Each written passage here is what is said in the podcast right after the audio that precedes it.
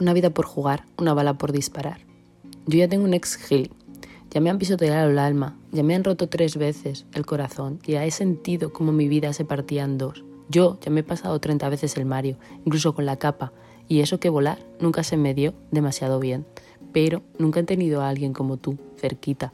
Imaginarás que lo voy a intentar hasta que tan solo me quede una vida por jugar, una última bala por disparar, un momento de cordura antes de alcanzar la locura. Una oportunidad tan bonita merece la pena intentarlo hasta el final y quizás un rato más, un ratito, una razón, un silencio cargado de desilusión, un golpe contra un muro de ladrillo, duro, duro. Así es como me siento, sin ningún tipo de oportunidad, hasta que se te gire la pinza y me vuelvas a hablar.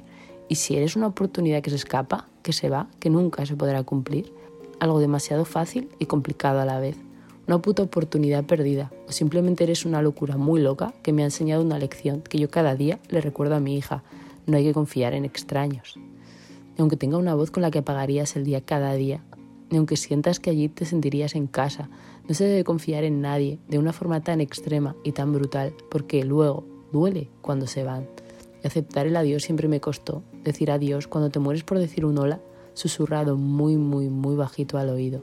Y ahora ya no quedan ni balas, ni vidas, ni oportunidades perdidas, ni esperanzas a renacer, a volver, a encender la partida, recuperar las vidas y volver a jugar. Yo siempre fui de entrar en las pantallas y jugar hasta que el contador de vidas no paraba de subir y subir y ahora soy más de parar, de desear, de sentir que mi vida te quiere esperar. Jugar, disparar, eliminar y el videojuego continúa mientras tú te alejas y vuelas con la capa de la invisibilidad.